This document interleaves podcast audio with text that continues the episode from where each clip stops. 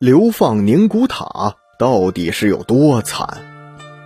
经常看清宫剧的人会发现，每当皇帝生气时，总喜欢说这样一句话：“流放宁古塔。”无论是曾经地位多高的人，在听到这句话之后，都会被吓得面无血色。如果再加上后面那句“与披甲人为奴”之后，那更是苦苦哀求。有的人甚至为了不被流放宁古塔而直接选择自杀。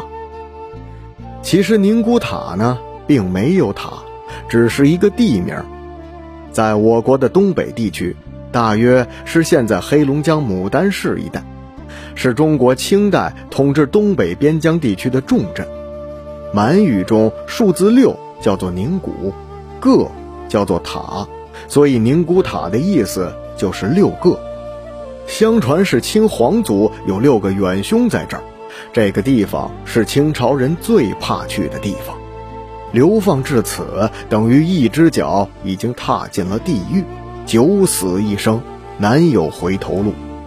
王家珍在《延堂见闻杂录》中说道：“宁古塔在辽东极北，去经七八千里，其地重兵积雪，非复世界。”中国人亦无治其地者。顺治年间，因科举舞弊案被牵连的方公干曾说：“人说黄泉路，若到了宁古塔，便有十个黄泉也不怕了。”流放是一种刑法，本该是低于杀而高于打的刑法，不轻呢也不重。有些王朝的人还乐于接受流放这个结果。但唯独清朝，若是被判流放宁古塔，那是比死还难受的。为什么这么说呢？因为死虽然很痛苦，但是就一会儿；但这流放宁古塔却是一段漫长且十分难熬的事情。要是有点勇气，犯人肯定会半路自尽。既然是流放宁古塔，自然不会是车送你去的，你得用脚走。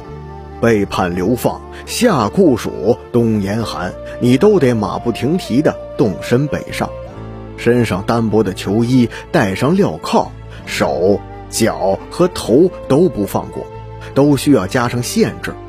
死在途中的人数达到了三分之二。染病、豺狼虎豹、强盗贼寇、押送兵丁的折磨、凌辱等等。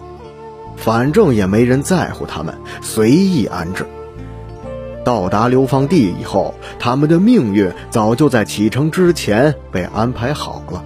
朝廷大员若犯重罪，或其亲戚朋友，全被发配边疆为奴，用以稳定军心。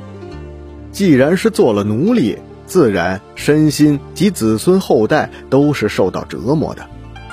远道而来的流放者，貌美的女子就会被随意的糟蹋；怕丈夫碍手碍脚的，就把丈夫直接杀了。有些女子还会被卖到妓院去换钱，而一些男子则会被卖掉换马匹。在所有糟糕的选择当中，有一个是相对最好的，就是在官庄做苦力，但没有一点点的人身自由，种田。打围、烧石灰、烧炭，但总比其他方式还是要好的。康熙时期的诗人丁介写下了“南国佳人多塞北，中原名士半辽阳”的名句。被流放宁古塔的人，大部分曾经是身份较为显赫的江南人和中原汉人，有点学识文化的。尤其是在文字狱盛行的时候，有不少被流放者心里都在想：突然有一天，皇帝会传来圣旨，特赦自己无罪，可以回家。但这终归是个梦想。几百年的时间，几千上万人被流放，但被皇帝特赦过的也就那么一两次。但是也有个例外，有一个人呢，名字叫杨岳。本名叫杨春华，是因为郑成功海岸被发配到宁古塔的。幸好他的妻子烹饪技术十分出众。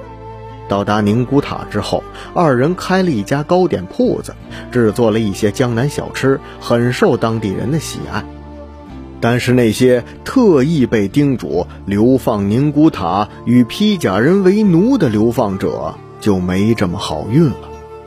披甲者指的是位于宁古塔的一种特殊士兵，顾名思义就是披着盔甲的意思。